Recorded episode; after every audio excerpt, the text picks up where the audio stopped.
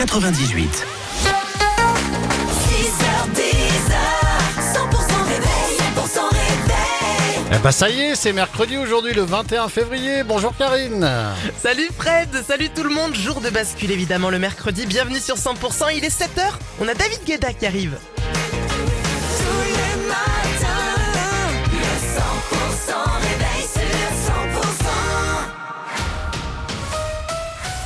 L'actu en Béarn et en Bigorre avec Pauline Chalère. Bonjour Pauline. Bonjour Fred, bonjour à tous. Environ une quarantaine de tracteurs se sont retrouvés dans l'agglo paloise hier après-midi, venus du Gers, des Hautes-Pyrénées et des vallées béarnaises. Après un passage à la fromagerie de Gand, les agriculteurs ont pris la direction du siège de Ralis à l'Escar avant de s'installer devant le siège du Crédit Agricole à Cercastet.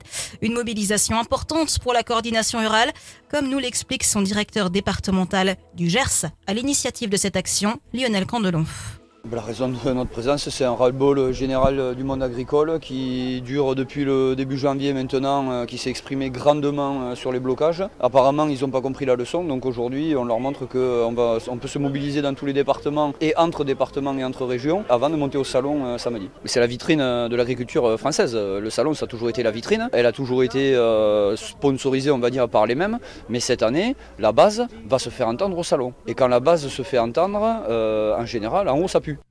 Des propos recueillis par Franck Payanave. Ce convoi, parti donc du Gers, est passé par les Hautes-Pyrénées pour rejoindre le Béarn.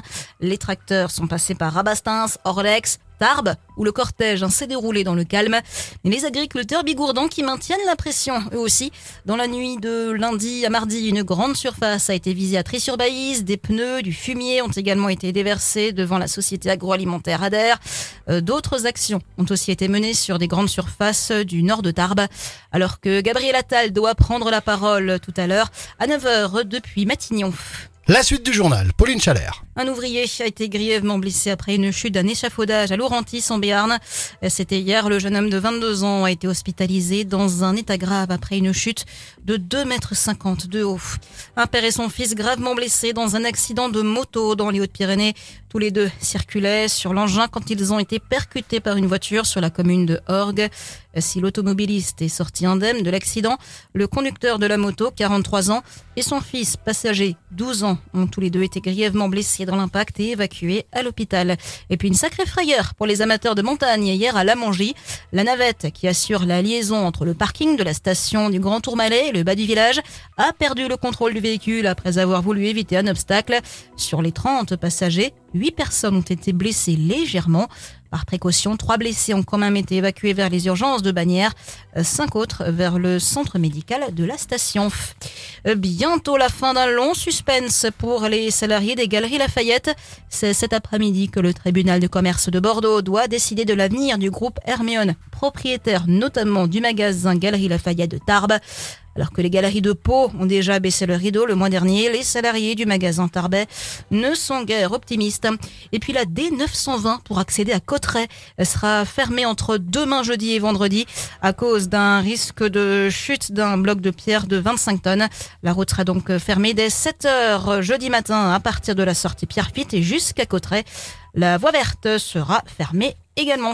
Et dans le reste de l'actu, Pauline 80 ans après son exécution, le résistant Misak Manouchian entrera au Panthéon accompagné de sa femme ce mercredi.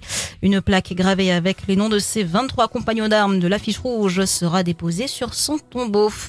Des peines allant jusqu'à 11 ans de prison ont été requises devant la Cour d'assises spéciale de Paris à l'encontre des sept accusés au procès des attentats de l'Aude, Trèbes et Carcassonne, qui avaient fait quatre morts en 2018. Et puis la bande de Gaza reste plongée ce mercredi dans une situation humanitaire catastrophique au lendemain des frappes israéliennes meurtrières et au moment où les États-Unis ont mis leur veto à un projet de résolution à l'ONU exigeant un cessez-le-feu immédiat. Merci Pauline. On vous retrouve tout à l'heure 7h30. À tout à l'heure.